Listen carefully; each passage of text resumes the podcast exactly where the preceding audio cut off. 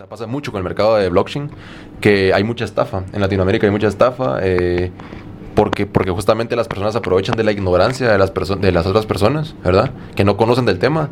Y hay todas, todas estas multiniveles y todas estas estafas que están dando, ahora ya no son con dólares, sino son con, son con criptos y son con, es con la blockchain. Entonces te dicen, te vas a volver millonario con blockchain, te vas a volver millonario con las criptos, invertí dos mil dólares. Las personas meten su dinero en criptos y, o sea, no saben que sinceramente solo lo están estafando y que ese dinero nunca lo van a poder recuperar.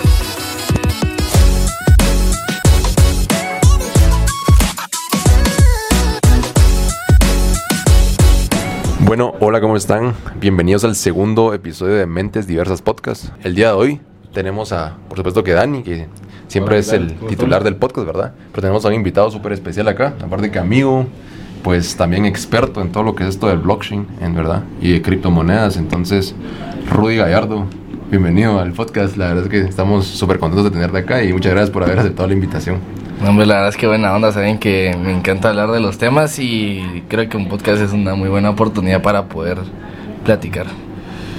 Para dar un contexto y para que sepan también, pues Rudy, eh, su trayectoria, ¿verdad? Durante sus 22 años, guatemalteco, se graduó de Ingeniería Empresarial en la Universidad Francisco Marroquín, donde actualmente pues es auxiliar y donde tuvo la oportunidad de fundar el Public Choice Club. También, aparte de esto, es secretario del Club de Debates y pues eh, representó en la universidad como juez en campeonatos internacionales de debate también a la universidad. En el 2015, Rudy tuvo su primer acercamiento en Bitcoin. Sin embargo, fue hasta el 2018 que hizo su primera inversión y desde ese entonces se ha interesado por la industria de las criptomonedas. Aparte de esto, también eh, obtuvo un certificado por el INSEAD en sistemas y procesos de tecnología en blockchain. Asimismo, pues Rudy ha participado en programas de radio, webinars, capacitaciones y asesorías relacionadas con Bitcoin, NFTs y criptomonedas. Y igualmente, pues Rudy, eh, creo que has trabajado bastante también en la industria de criptomonedas, tiene mucha, eh, mucha experiencia también en lo que son NFTs, entonces creo que es una, va a ser una experiencia y una plática súper interesante esta, por todo el conocimiento que nos puedes compartir. Buena onda. Sí, sí. Tal vez en, decís que empezaste con este interés de Bitcoin como en el 2015, 2016, por ahí, o fue un poquito después? Sí, fue después, en el 2015, me acuerdo yo que mm, estábamos en una clase en el colegio y no estábamos haciendo nada, entonces con un amigo empezamos a platicar, uno de mis mejores amigos del colegio, y me, me contó que estaba esta moneda Bitcoin que valía como 300 dólares para ese momento. Como 300 dólares. Ajá, y me dijo, miren, que compremos un poco. Y la verdad es que yo pensé que era un tipo de, de scam, ¿verdad? Así una estafa o algo así. O sea, no, no creí, ¿verdad? No creí y me perdí la oportunidad. No fue entonces hasta el 2018 que Cabal estaba haciendo una... Mm, estaba haciendo un emprendimiento que necesitaba, requería programación. Y uno de mis amigos, que fue el programador, llegó una vez a mi casa entre esos días y me volvió a hablar de Bitcoin, ¿verdad? Y, para ese momento Bitcoin estaba en 17 mil dólares, 2018, ¿verdad? Entonces ahí fue cuando ya me empezó a hablar un poquito y bueno, metí mis primeros 100 dólares en Bitcoin. Ya después cada vez me fui metiendo un poquito más. Creo que la, inicialmente pensé que, o sea, o me interesé más por el hecho de hacer dinero, ¿verdad? Lo vi de una manera puchica, o sea, pasó de 300 dólares a 17 mil, puedo hacer dinero con esto. Pero creo que esto es lo bonito de Bitcoin, que cada vez que te vas metiendo más vas entendiendo por qué Bitcoin va más allá de hacer dinero. Yo creo que por eso eh, cuando la gente me habla sobre eso, yo digo que Bitcoin no es para hacer dinero, sino para mejorar el dinero. O sea, ya, ya, ya la perspectiva no es solo hacer dinero con Bitcoin, que creo que eso viene por añadidura sino es como entender que hay un sistema actual que está roto, ¿verdad? Y que Bitcoin es una solución. Cabal. Sí, porque cabal, bueno, creo que estos tiempos son bastante, reflejan bastante eso, que eh, la inflación en Estados Unidos ahorita, eh, no se había visto una inflación de esta magnitud eh, desde los años 80, casi que. Entonces justamente ese es el problema de, del dinero como lo conocemos hoy, que es dinero fiat, que no está sustentado en nada eh, o ninguna, ningún, sí, ninguna producción como, como, o en una mercancía, digamos. Sí. Y, ajá, entonces, como que hoy en día ya estamos viendo esos problemas que sí se están haciendo de alguna manera tangibles, diría yo, y mm, retornando la vista a, soluciones como Bitcoin, tal vez. Sí, eh, cabal, cabalmente eh, Bitcoin, entre muchas cosas, esa es una crítica, ¿verdad? El tema del dinero fiduciario que básicamente es dinero que mm, su que está respaldado, digamos, por una entidad central, que ese es su valor, ¿verdad? O sea, que hay una entidad central detrás que lo valida y que protege y que, bueno, yo soy aquí el que lo, el, el que lo representa, diría, ¿verdad? El Banco Central, el Estado, etcétera que termina teniendo bastantes problemas y son problemas que nos han llevado a, a, lo que estamos, tanto como desigualdad, como inflación, que para mí la verdad es que el dinero fiduciario, el fiat, verdad es dinero que crea desigualdad, o sea, es una máquina de desigualdad. Sí. La desigualdad que miramos hoy y que vemos que existe y que cada vez aumenta, se podría decir que mucho va comparte eh, comparte mucho el, eh, con el con el dinero fiduciario, ¿verdad? O sea, es un problema el tema de imprimir dinero hace que los que tienen activos, que mayormente son la gente rica, tengan más dinero, ¿verdad? Entonces aumentar la desigualdad, además que la inflación destruye el ahorro, ¿verdad? O sea, cada vez que alguien trabaja y se gana su dinero de manera honrada, la inflación destruye ese dinero, ¿verdad? Justamente creo que habíamos tocado este tema con Rubio alguna vez, pero la gente es el problema, piensa que los bancos son como dioses, que jamás se van a confundir, que jamás va a tener errores, no va a tener, no va, a tener pérdidas y piensan que al meter su dinero ahí, pues está totalmente seguro. Y realmente pues la historia ha demostrado que se han dado casos totalmente lo contrarios, pues, que muchas veces el banco solo mira por su bienestar porque es una entidad al final que al final quiere generar utilidades y pues no le importa realmente tal vez el consumidor, sino solo le importa generar utilidades. Entonces, ¿por qué estamos confiando tanto en una entidad que está manejada por personas y seres individuales, verdad? Sí, ¿Por qué le estamos dando tanta confianza? Sí, eh, exactamente esto es algo también interesante porque la crítica de Bitcoin no solamente va como un tema económico, político, como es la inflación, ¿verdad? Sino también va el tema un tema que se puede decir tal vez empresarial, ¿verdad? Que son los bancos, ¿verdad? Un mundo más de negocios que es decir, siempre se confía en un intermediario, ¿verdad? Lo que viene a hacer Bitcoin es eliminar intermediarios. Más que todo los elimina porque está basado en una red descentralizada, ¿verdad? Eso es como uno de los beneficios de, de Bitcoin. A Bitcoin se le conoce como sound money, ¿verdad? Un sound money tiene dos características específicas, ¿verdad? Primero, que su supply no está, que su oferta no está dirigida por una entidad central, o sea, Bitcoin hay 21 millones no pueden haber más, no importa quién, qué se diga o quién diga otra cosa, son 21 millones. Y también está fuera del sistema financiero, ¿verdad? O sea, ahí quita el tema de los, de los bancos. Y yo creo que el Bitcoin no pelea con los bancos, ¿verdad? O sea, Bitcoin no vino para pelear con los bancos los bancos son buenos en lo que hacen, ¿verdad? Que es como ayudar o, bueno, ni siquiera son tan buenos, pero de alguna manera o la idea es que sean buenos. Sí, crean dinero por medio de la reserva fraccionada, de alguna manera. Fíjate, eh, va, eso no se puede hacer con Bitcoin porque no puedes crear dinero, pero me refiero más un poquito en el tema de que son un medio para que la gente eh, entra al sistema financiero, aunque no cumplen bien ese trabajo. Pero entonces a lo que me refiero es que eh, Bitcoin no vino a pelear, o sea, es más como el tema de, de Blockbuster y Netflix, ¿verdad? O Uber y los taxis, es como, o te cambias o, te vas a cambiar, o sea, o, morís.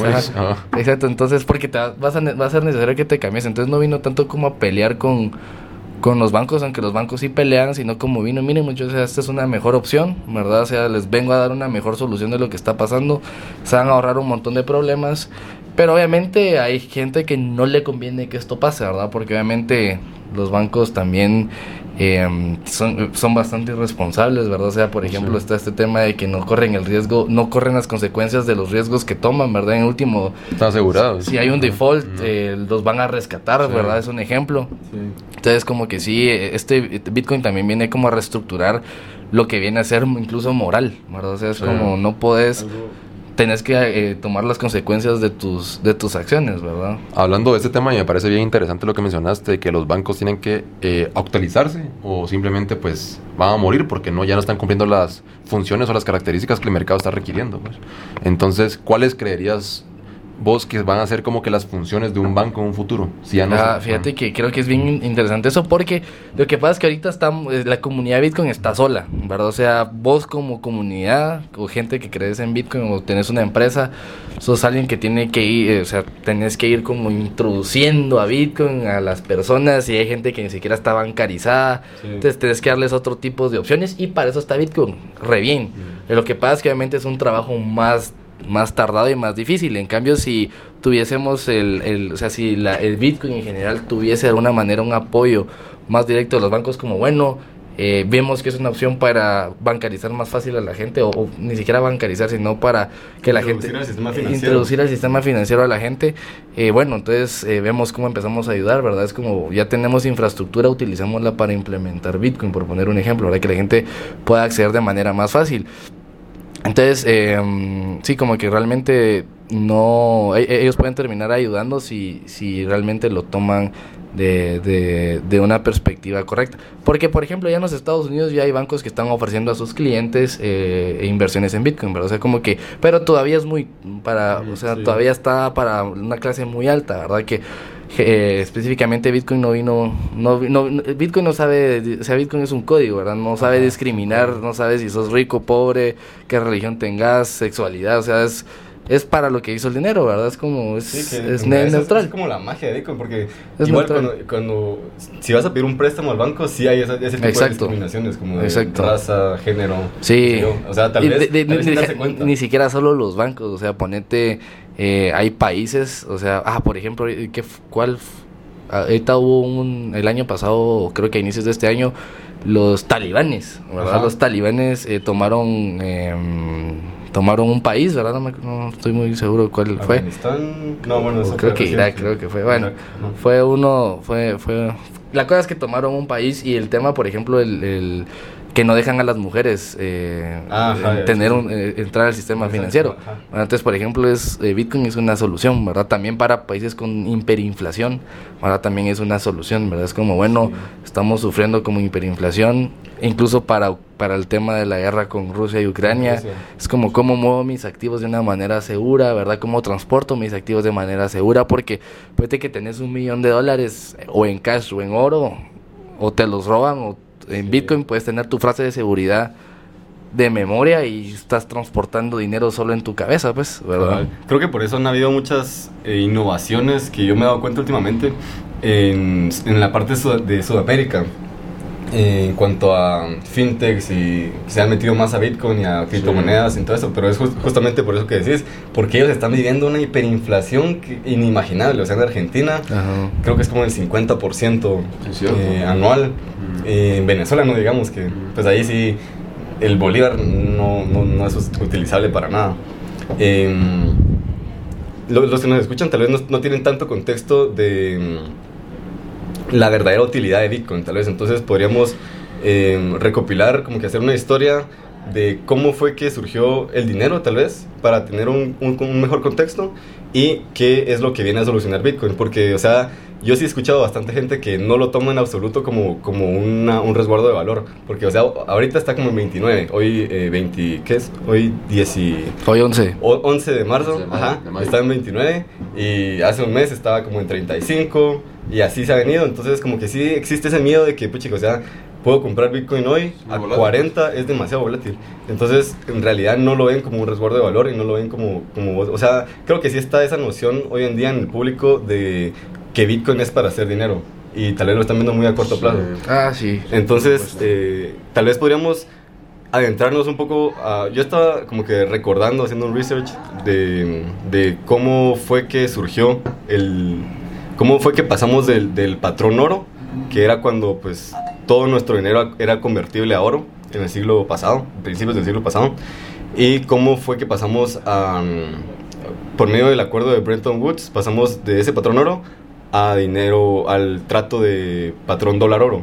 Entonces tu dinero, o sea, los bancos centrales solo podían pasar tus dólares a oro, o sea, ellos eran los únicos responsables, uno como, como individual no era responsable.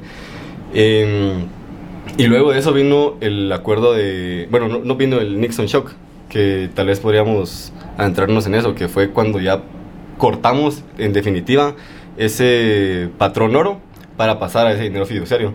Y vos tenés un artículo, creo que lo publicaste en LinkedIn, donde tenés una gráfica de cómo ha venido reduciendo la, el poder adquisitivo del, del dólar entonces, tal vez lo, vamos a dejar en la descripción del, del video de YouTube y en la descripción de Spotify para que lo vean. Pero, o sea, ¿cómo, cómo vos ves eso? Esa, esa, como esa caída, que aquí está, esa caída en, en la, el poder adquisitivo del dinero.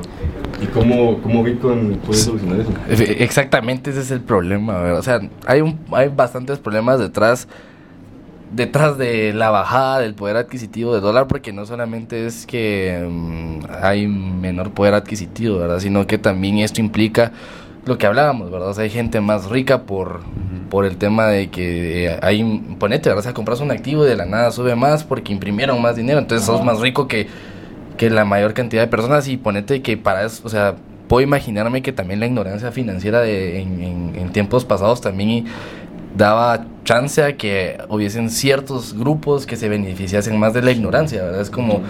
Eh, y creo que también hay, eh, hubo gente, me imagino yo, creo que en Guate no pasa eso, que tuvo que aprender así de, eh, a, los golpes, ¿verdad? O sea, como despertas un día y tu dinero ya no vale nada.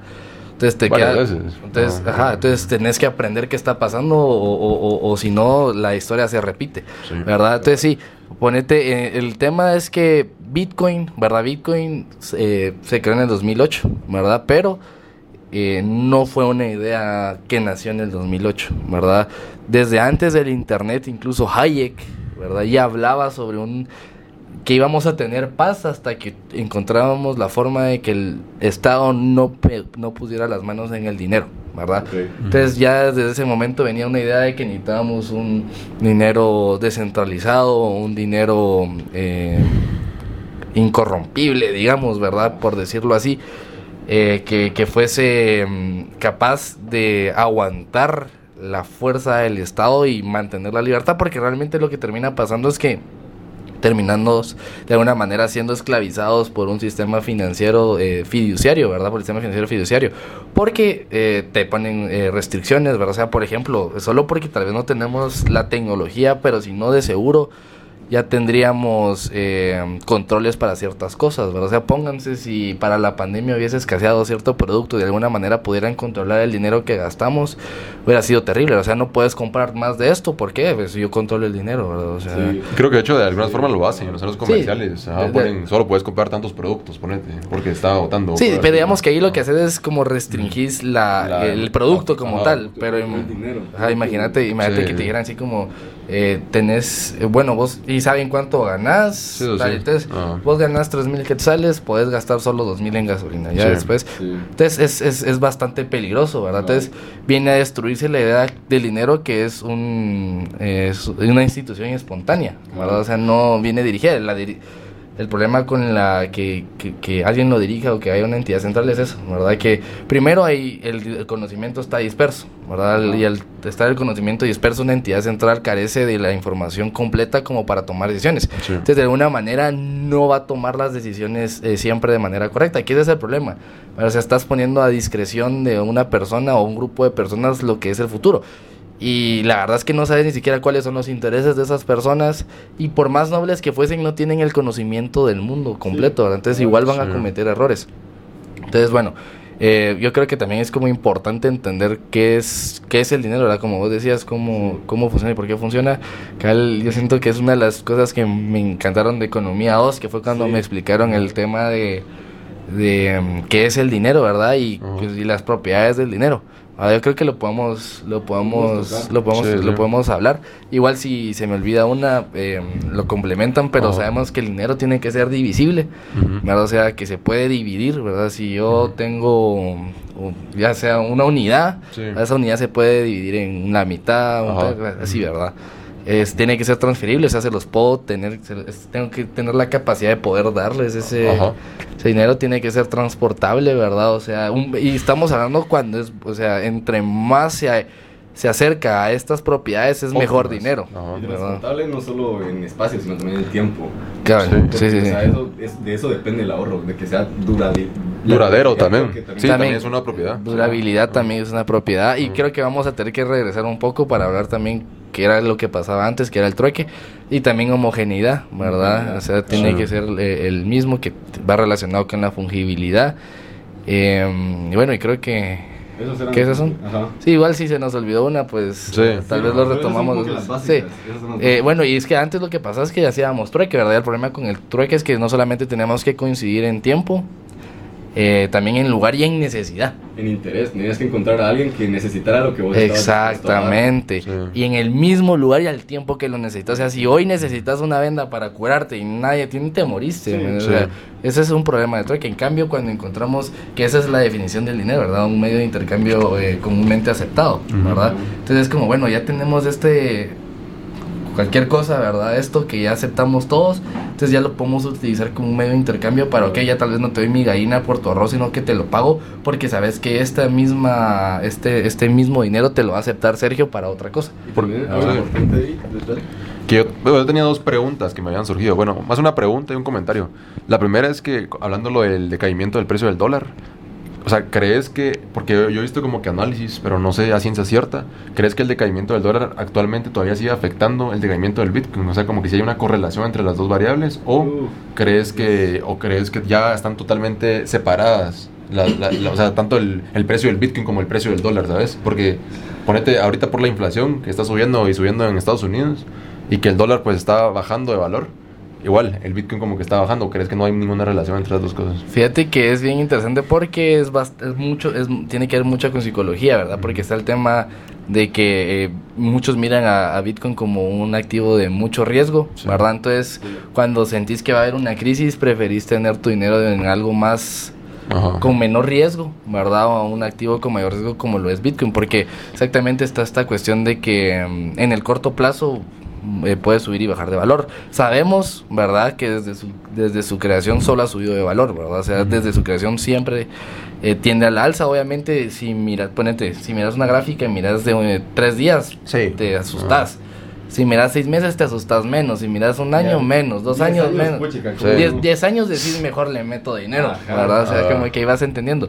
Y también, y está también el, el tema que también es otro lado de la percepción de lo que está pasando, que es, bueno, hay mucha inflación, eh, mejor meto mi dinero en algo que eh, tiene un supply limitado, ¿verdad? Que, que no está controlado, que bueno, ok. Bitcoin, ¿verdad? O sea, puede ser Bitcoin. eh, y hay otros, ¿verdad? Una- un oro, el oro. O sea, siento que Bi- Bitcoin no viene a pelearse con, con otros activos, pero lo que pasa es que eh, sí es mejor, ¿verdad? Sí, es, mejor en ciertas, en, ciertas cosas, ¿verdad? Que obviamente yo podría decir que podríamos utilizar, ah, podría meter mi dinero en una casa, ¿verdad? Como en, en- en- en inversiones inmobiliarias, pero el, el- retorno mucho menor, pues. el retorno podría ser menor también, ok, es, tal vez no es tan líquido, ¿verdad? O sea, tengo que buscar un comprador ya después que la quiero vender. Entonces, mientras, incluso mientras más liquidez, hay en el, más liquidez hay en el mercado de Bitcoin, también más fácil es para que la gente pueda optarlo como eh, no solo medio de resguardo de valor, sino también como, bueno, como medio de resguardo de valor, pero también como un Transaccional. como transaccional. Sí, sí, cabal, eso sí. Y regresando un poquito a, lo del, al- a la historia del dinero, eh, creo que otro factor importante también en lo que estábamos mencionando era que una vez, o sea, para que un, una mercancía, algún producto, cualquier cosa sea aceptada como dinero, como medio de cambio, también tiene que ser una garantía de que hubo un proceso productivo anterior. O sea, por ejemplo, en, el video que nos mandaste como referencia, eh, los métodos de dinero que utilizaban las antiguas comunidades en Indonesia o en, no sé, en otras partes de América, de Sudamérica, eran, por ejemplo, grandes rocas, me recuerdo. Que hoy nos parecería raro que esas grandes rocas hayan sido consideradas como dinero. Pero, o sea, sí llevaban un esfuerzo de por medio y era una, una garantía de que, o sea, era como diciendo, mira, aquí está mi esfuerzo para conseguir este dinero, sí vale, yo te estoy garantizando una producción futura en este bien. Exacto. Y- eso, sí, buenísimo. Eso a mí me parece increíble porque cabal es, es lo que se le conoce como prueba de trabajo. Prueba de ¿verdad? trabajo, cabal. ¿Verdad? Es que lo que se es, es la metodología que Bitcoin utiliza. Es que es increíble porque exactamente por eso es que es importante que incluso sea difícil. Es ver toda la filosofía detrás. Sí, exacto. ajá, ajá. Ajá. Porque eh, el proof of work que se le conoce, ¿verdad? Es esto de garantizar que hubo un trabajo detrás. Pónganse, si ustedes tienen alguna pieza de oro, o sea, ustedes saben que hubo un trabajo detrás para tener esta pieza de oro, que alguien no vino y lo dibujó y lo sacó del papel y aquí está, o lo imprimió en una impresora 3D, Cabal. sino que saben que alguien tuvo que venir en una mina a estar minando y encontrar un pedazo de oro que ya vale algo porque la gente le, le, le- le tiene valor, ¿verdad? Entonces es como, miren, y, esto, y eso es bueno porque entonces tu, tu intercambio está respaldado por algo que tiene, eh, que cuesta, Que ¿verdad? cuesta, que cuesta, ajá. no solo que cuesta dinero, sino que, o sea, cuesta literalmente obtenerlo, ¿verdad? Y eso es, y eso es lo que pasa con Bitcoin, ¿verdad? O sea, Bitcoin eh, se, les, se, se conoce, ¿verdad? Que el consumo, por ejemplo, de electricidad de Bitcoin es bastante alto y así es, es, es como que eh, te dicen, ¿verdad? Si quieres minar Bitcoin, lo que primero tienes que asegurar es que vas a tener un- una fuente de energía eh, barata, ¿verdad? Porque si no te va a costar mucho. Y eso es bueno, o sea, qué bueno que nos cueste, ¿verdad? Es- imagínense cambiar, eh, incluso hay gente que dice, ¿verdad? Ay, ah, es que se utilizan eh, fuentes que no son eh, green, ¿verdad? Verdes para minar Bitcoin. Men, estamos cambiando polución por un, si- por un, total- siste- por un sistema financiero más robusto, ¿verdad? O sea, es en el largo plazo es mejor. Y yo creo que sí la audiencia tiene, yo sí les pediría que pongamos ese link del video de Green Ah, Machine, sí, porque buenísimo, sí. a mí me parece increíble, porque ahí se habla, ¿verdad? Cómo es que en el mundo en general hay desperdicio de energía, ¿verdad? Y ahorita, Carl, yo este, estoy como auxiliar en este proyecto de economía, ¿verdad? Que es de el mercado de energía eléctrica y la catedrática Carmen, ¿verdad? Es una de las más eh, top, de las mentes más top en el tema. Y cabal platicando con ella es que es bien interesante cómo es que se produce la energía. O sea, si ustedes, por ejemplo, si van a una productora de energía, la energía tiene que ya estar vendida. Porque es muy difícil almacenarla, ¿verdad? Ni siquiera tenemos la tecnología como para almacenar tanta energía. Entonces, energía producida, energía que tenés que vender. Entonces aquí hay dos cosas, ¿verdad? Primero, si no puedes almacenar, significa que se tienen que consumir en alguna parte. Segundo, entonces vas a tener siempre un surplus de energía, Sí, ¿verdad? sí. O sea, es como... Lo se- puedes vender. Ex- lo lo, lo puedes pero lo te- el problema es que tenés que tener un comprador. Esa es el- el cues- la cuestión. Entonces, por ejemplo, las- la solución o la, la oportunidad que hay en Bitcoin es, ok, tenemos un surplus de energía aquí, en vez de gastarse y tirarla, produzcamos valor, o sea, produzcamos Bitcoin. Y en, en general en el mundo hay un desperdicio constante de energía, ¿verdad? Cada lago, que cada río con corriente que no se Sí. utiliza, ca- cada volcán que, eh, que genera energía y que no se utiliza, cada lugar donde hay, eh, yo que sé, mucho viento que no se utiliza, es energía que se está desperdiciando completamente. Y lo interesante con Bitcoin es que se puede utilizar esa energía que se está desperdiciando ahora, puede tener un valor, ¿verdad? Y no solamente puede tener un valor, sino que también hay factores que, que, mm, que benefician, ¿verdad? Como, ok, eh, ya podemos, pónganse, ¿verdad? Tal vez aquí en Guate tengamos un, un río bastante grande como que, eh, que produce energía y tal vez ni siquiera hay electricidad en el, en el área, ¿verdad? Hay, hay personas que viven, tal vez no hay ni siquiera eh, infraestructura. Entonces lo que pasa con este tipo de cuestiones es que, ok, ya es rentable llevar energía, ya es rentable eh, producir ahí. Entonces, ok, ponemos una producción de Bitcoin en este, en este río y traemos trabajo, traemos energía. Entonces, es una revolución que podría eh, tran- Totalmente. transformar. Porque imagínense, están, o sea, es algo que se está desperdiciando. O sea, constantemente tenés una corriente que fácilmente, si pones una turbina, te genera electricidad Sí. Pero no se utilicen. pero no se utiliza. Ah. Entonces, y y entonces al utilizarlo beneficias, no solamente creas valor, o sea, si realmente generas, sino que hay un beneficio, ¿verdad? Sí, es algo deseable. Incluso, o sea, muchos se quejan de que es de, la- de- de las industrias que más contamina, bueno, no contamina, sino que gasta energía el Bitcoin, pero ni siquiera llega al 0.1% Sí, de lo que se consume globalmente. Sí, no. Entonces, es algo deseable porque justamente lo que decís es energía que o está siendo desperdiciada o, o- o es energía que es renovable, pues. Exacto. Sí, sí, entonces, eh, es, es, es, eh, por ejemplo, ese- todos los ejemplos que hago es energía verde, ¿verdad? Es-. Es, es energía verde y al fin y al cabo, incluso Bitcoin, o sea, si se llegara a explotar mucho más, esto también sería una, una manera para incentivar la innovación en temas energéticos, ¿verdad? Capaz Sí. no sabemos de qué manera sacar de una manera más eficiente energía de, de una corriente, por poner un ejemplo, ya después de haber metido más capital, hay mayor innovación, etcétera, reducir, o sea, porque la idea siempre es reducir costos, ¿verdad? Porque querés aumentar tus, tus ganancias. Justamente, justamente con lo que dices ahorita me pareció bien interesante, o sea, se me hace mucho a lo de que te estaba diciendo de que los costos de transacción antes eran muy altos. O sea, si querías comprar con Bitcoin en una tienda, pues se te hacía muy difícil porque el costo de transacción de pasar eh, tu Bitcoin a la tienda, como que era demasiado alto. No sé cuánto, cu- cuánto estaba antes, pero ahora que me estás diciendo, ya hay soluciones que te hacen que ese costo de transacción sea casi, casi Ah, nulo. sí. Entonces, Eh, sí, ah, cabal. Eh, por ejemplo, lo que pasa es que con Bitcoin, por el mismo hecho, ¿verdad? Que es una, mm, que es una tecnología así como lo estamos platicando, que por ejemplo gasta mucho, mucha energía o mucho, o sea, en general gasta para poder validar transacciones y poder crear nuevos Bitcoin, etcétera.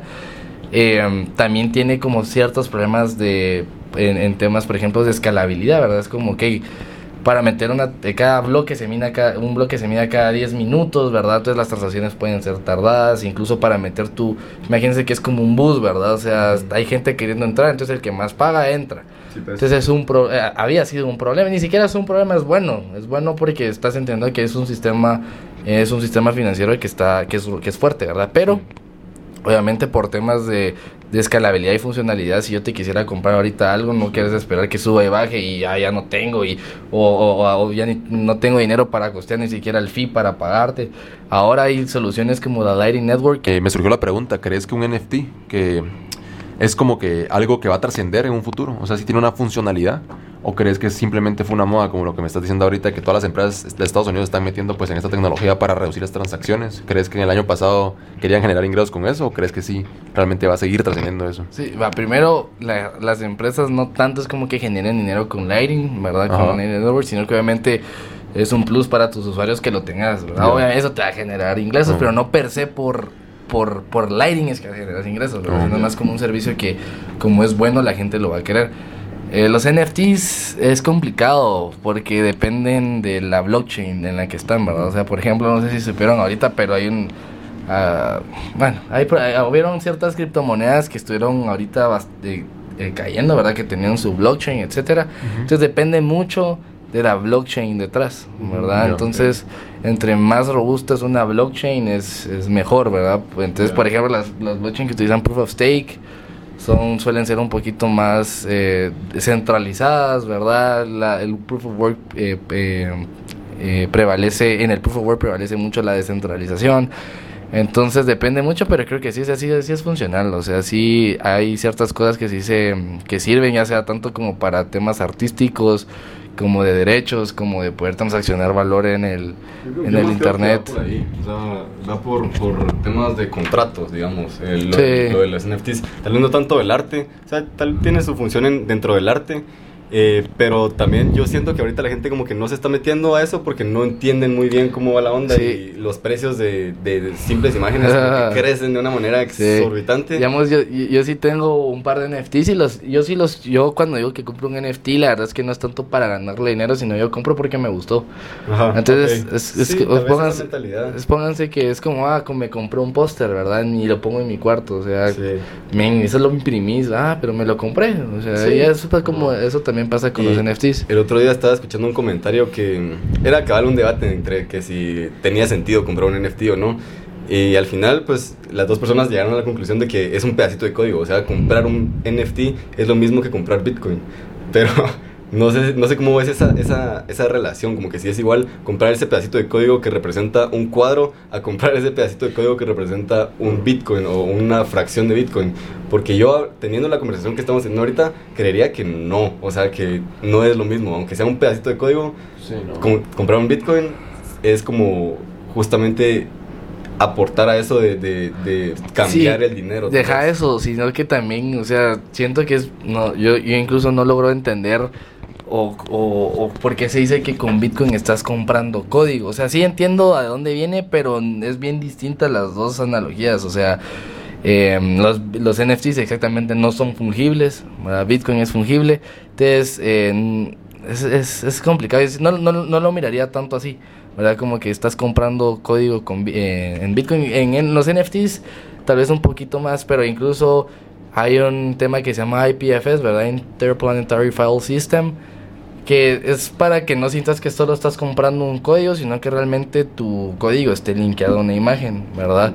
Que es de una manera de guardar archivos de manera descentralizada también, porque Bitcoin utiliza una tecnología que se llama DLT, ¿verdad? Eh, Distributed um, Ledger Technology, ajá, algo así, es, pero es DLT.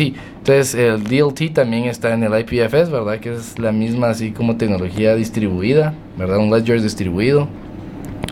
Pero sí, sí. Yo creo que sí van a ser funcionales. O sea, van, son funcionales y van a seguir siendo. Solo se necesita que haya buena, mm, un buen manejo y buenas propuestas. Entendimiento. Y entendimiento también. Yo creo que primero, y que es una regla como de inversión, ¿sabes? O sea, si vas a invertir para sin paciencia o para ganar en el momento, muchas veces vas a, vas a terminar perdiendo sin conocimiento. O sea, si te metes una inversión, sí, o sea, si te metes una inversión en la que realmente desconoces lo que estás invirtiendo, o sea, la probabilidad de que ganes es muy poca porque sinceramente no sabes en lo que estás invirtiendo, pues. Entonces, que creo que es justamente lo que pasa mucho con el mercado de criptos y, o sea, pasa mucho con el mercado de blockchain, que hay mucha estafa. En Latinoamérica hay mucha estafa. eh, porque, porque justamente las personas aprovechan de la ignorancia de las, de las otras personas, ¿verdad? Que no conocen del tema.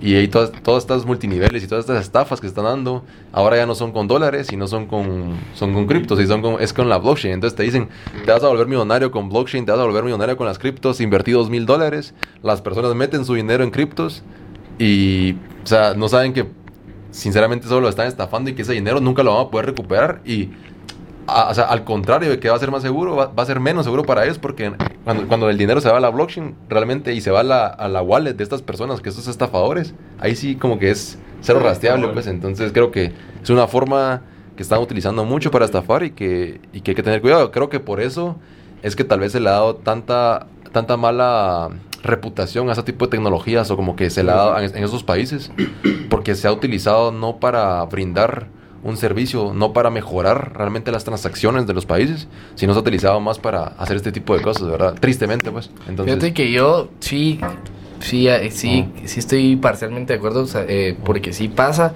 pero también sé que no es, los scams son, a comparación, por ejemplo, la utilidad que da Bitcoin son sí. menores, ¿verdad? O sea, como, o sea, las transacciones que genera Bitcoin son bastante altas, ¿verdad? Bueno, saber si es para, no sabemos si alguien mandó una Bitcoin a alguien porque lo estafó, Mm. ¿verdad? Pero sabe- ah, lo que sí sabemos es que hay empresas, ¿verdad? Que se encargan de analizar, porque todo es público, ¿verdad? O sea, las transacciones en, en Bitcoin son públicas, ¿verdad? Pasan en la blockchain que se le conoce, ¿verdad? Entonces son públicas. Entonces, de alguna manera sí son rastreables, solo que es más difícil, ¿verdad? Es mucho más difícil y podría decir imposible si no la gente no utilizara otro tipo de servicios, ¿verdad? Si utilizas un exchange donde tenés tu nombre y apellido y ahí mandas Bitcoin robadas, ya te diste color, por poner sí, un ejemplo, cabal. ¿verdad? Pero si, mm, por ejemplo, cabal, el- a inicios de este año o a finales del año pasado, eh, cabal capturaron a una pareja que había robado, no sé, como 16 millones de dólares en Bitcoin en el 2015. Hoy valía más, ¿verdad? Pero eh, los lograron capturar porque exactamente hicieron eso, se dieron color, ¿verdad? Sí. Entonces, sí es posible y creo que las, los beneficios que trae Bitcoin van más allá de, mm, y de los, de los, del, Del scam que puede del haber. scam que puede Sí, haber, exacto. So- solo quiero entender una cosa ahí con lo que dijiste. O sea, cuando se dan este tipo de robos, porque si como que han habido de, de, de criptos, ¿se le dan a la wallet o como que al exchange en- en- y a la empresa en sí? ¿O se le dan a la blockchain? ¿Sabes? Como que se, se ha logrado manipular la blockchain o solamente son las empresas y el exchange. Ah, no, no, no, No. sí, cabal. Ponerte es como eh, hackear un exchange, es como robar un banco. N- No hackeaste el dólar o no, o sea, no, no, o sea, es, es, es- la analogía incluso es rara. O sea, no puedes hackear o robar el dólar, o sea, robar, le robaste al banco los dólares, pero no le robaste al dólar. Porque muchas veces las noticias sacan como que hackearon blockchain, ¿sabes? Sí, O que la- hackearon el- Sí. la wallet. que Blockchain es- Ajá, Eh, o sea, Es un- no, no, no creo que. No es, no es Sí. posible hackear. Es, blockchain, es- ajá. sí, es casi solo cyborg. O sea, si estuviese cyborg, ahí sí la hackea, pero de ahí. Pero creo que un tip fundamental que va a evitar muchos scams, que creo que si la gente entiende esto, creo que va a entender, nunca va a caer en scams en la vida. Cualquier bien que, que de cual estés hablando, sea, no sé, dinero en dólares o bitcoin o lo que sea, creo que las inversiones siempre van a estar regidas por la ley de la, o sea, de- del rendimiento y el riesgo, y el riesgo. Entonces, si te están proponiendo a vos Exacto. un riesgo bajísimo con un retorno alto, no importa de qué bien se trate, de qué dinero se trate, probablemente es un scam. Porque, Sí, o sea, no, sí. no, no es posible. Esa es una ley inquebrantable de las inversiones. Sí. Si querés alto retorno, vas a tener que incurrir en mucho riesgo. Sí. Si alguien te está prome- prometiendo muy bajo riesgo a un alto retorno, es un indicio de que hay algo raro ahí. Sí, tal vez no te está diciendo la se- verdad, pues. Ajá. No se viola eso con el Bitcoin. Pues no- alguien no, no, no te puede prometer un alto retorno con, con un bajo riesgo. Sí, eh, es que prometer es el problema. Sí. Te puede tal vez eh, indicar qué puede pasar, te Ajá. puede orientar y te puede decir, mira, puede pasar esto. Pero, o sea, yo no le puedo prometer. Ay, Dios, si yo supiera que Bitcoin Sí, mañana va a llegar a 60 mil, no le prometo a nadie, mejor yo lo hago, ¿verdad? Pero, ajá, sí, el tema es prometer, ¿verdad? Es como yo no les puedo prometer que se van a hacer millonarios. Yo sé, yo sí estoy seguro que en el largo plazo Bitcoin va a valer eh, mucho más, ¿verdad? Está, es, es posible, ¿verdad? No es, no es una idea loca. Imagínense, solo imagínense cuántas personas hay en el mundo y cuántas Bitcoin, ¿verdad? O sea, solo hay 21 millones de Bitcoin, ni siquiera alcanza para una persona por Bitcoin, pues. Y nos estamos dando cuenta que cada vez más es, es más eh, useful, digamos, eh, utilizar Bitcoin. Ah, por ejemplo, el tema del- en Canadá, no sé si vieron el Convoy Truck en Canadá, el, el Freedom Convoy Truck. No, no lo vi. Es, bueno, estaban haciendo protestas contra Trudeau, ¿verdad? Y, em- y- y los, los, los- el convoy, ¿verdad? De trucks necesitaba eh, funds. Entonces, obviamente, lo primero que optaron fue para Go, eh, GoFundMe, eh, Send, Give, Receive, que es como, eran plataformas de crowdfunding, ¿verdad? Y que hizo el gobierno canadiense, sí, como que quitó. O sea, bueno, esto va en contra del gobierno, entonces les quitamos los fondos. Lo Entonces, hicieron por medio de blockchain. entonces no llegó ni un centavo al Convoy Truck. Entonces, ¿qué optaron? Bueno, Bitcoin. Ajá. Hay, hay crowdfunding, que hay plataformas de crowdfunding que Ah, está están sobre Bitcoin. Entonces, ok, eh, les enviaban dinero con, con Bitcoin, ¿verdad? Y eso quita eso. O sea, es mucho más. ¿Es posible? Sí, porque te pueden interrumpir en tu casa te pueden torturar para sacarte tu private key y te pueden quitar tu Bitcoin. Pero ya estamos hablando que es algo mucho más, más complicado, ¿verdad? No es como que, ay, te congelo tu, tu cuenta de banco porque puedo. Sí, justamente. Y bueno, me pareció también interesante que viendo la lista de Forbes de las personas que pues como que han generado más ingresos en los últimos años, ¿verdad? Como que está, me pareció bien interesante que entre las 20 personas como, que más ingresos, ¿verdad?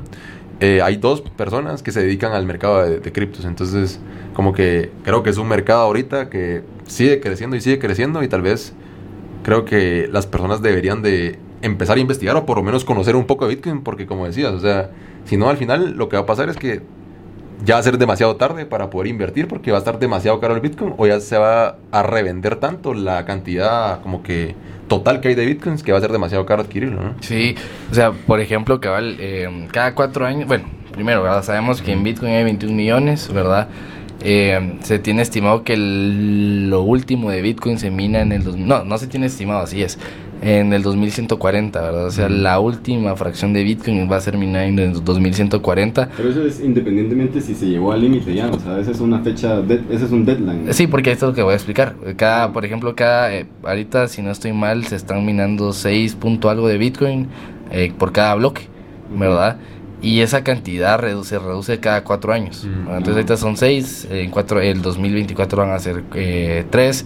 y Ya. obviamente eso implica cada vez que hay un menor supply, ¿verdad? Eso es, eso es clave, ¿verdad? Por eso es que también se sabe que en el, en el 2020 empezó a subir porque había sucedido un halving, ¿verdad? Que se le conoce así. La, la cantidad de Bitcoin minada redució a la mitad. Entonces, imagínense que van así. Entonces, para, para eso es que llegamos al 2140, donde ya el halving, es, Sí. ya la, mi- la cantidad de Bitcoin que se mina por bloque es 0.0000000.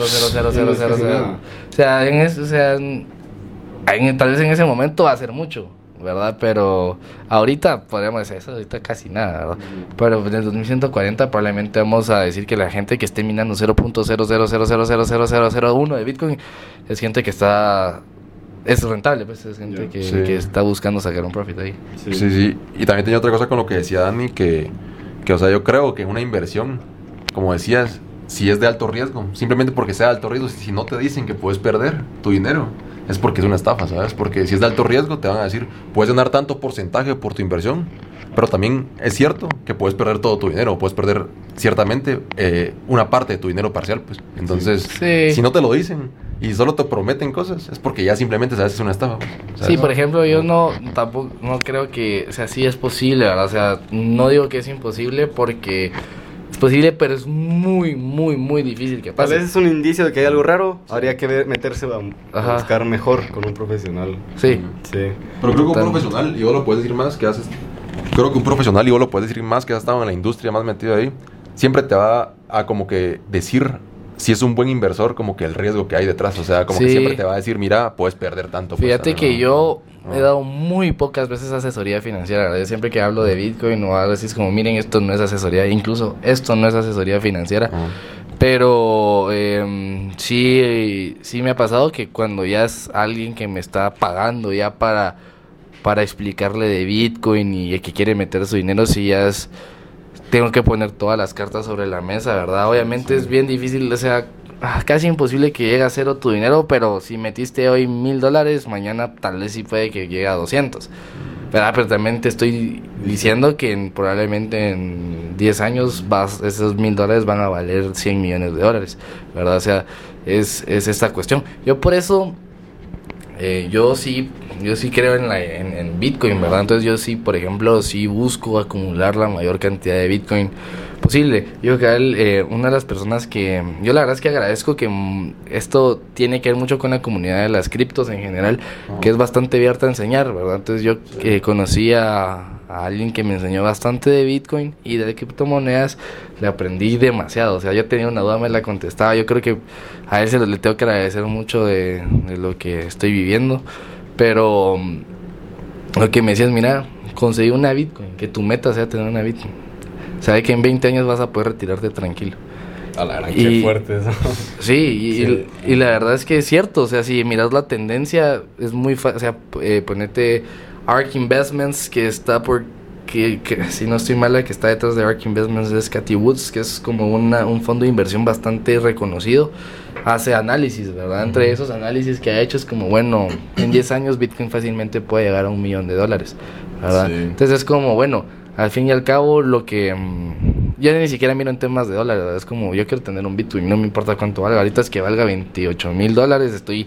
Ya lo ves en términos de Bitcoin, no en términos de dólares. Sí, o sea, eh, obviamente sí, porque a veces necesito hacer cash out, ¿verdad? Porque obviamente como hay, hay, temas que hay gente que no me acepta Bitcoin, tengo que obviamente sacar dinero y es bien fácil.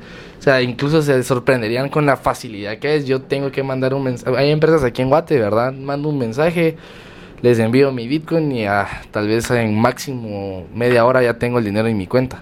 entonces es, bastante, hay bastante liquidez en el mercado para, para estos servicios, entonces eh, sí, o sea, es, y pues ya se nos está acabando el tiempo, pero solo por ir concluyendo, eh, cabal, está bueno eso que dijiste, que esto pues no es una asesoría financiera, pero creo que los tres estamos conscientes de, de, la importancia y los beneficios de Bitcoin. Y por lo menos conocerlos, ¿sabes? Y conocerlos, ajá, conocerlo. Entonces yo también creo que es una muy buena inversión y este es el punto cabal preciso para meterse de lleno en, en, Bitcoin y tal vez no, no, no meter todos tus ahorros a Bitcoin, pero sí poco a poco ir como que eh, en estos años que pues, estás en tus 20 tal vez, puedes meter Sí, completamente. puedes asumir ese riesgo tal vez. Sí, pues, es, ver tus... puedes, ver tus riesgos, ¿verdad? O sea...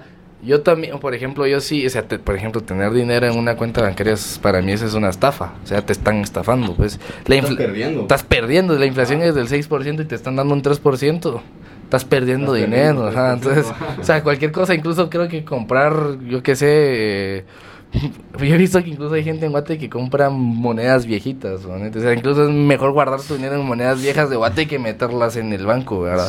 Sí, sí. Entonces, eh, sí, o sea, sí, es, la, es una muy buena opción, la mejor diría.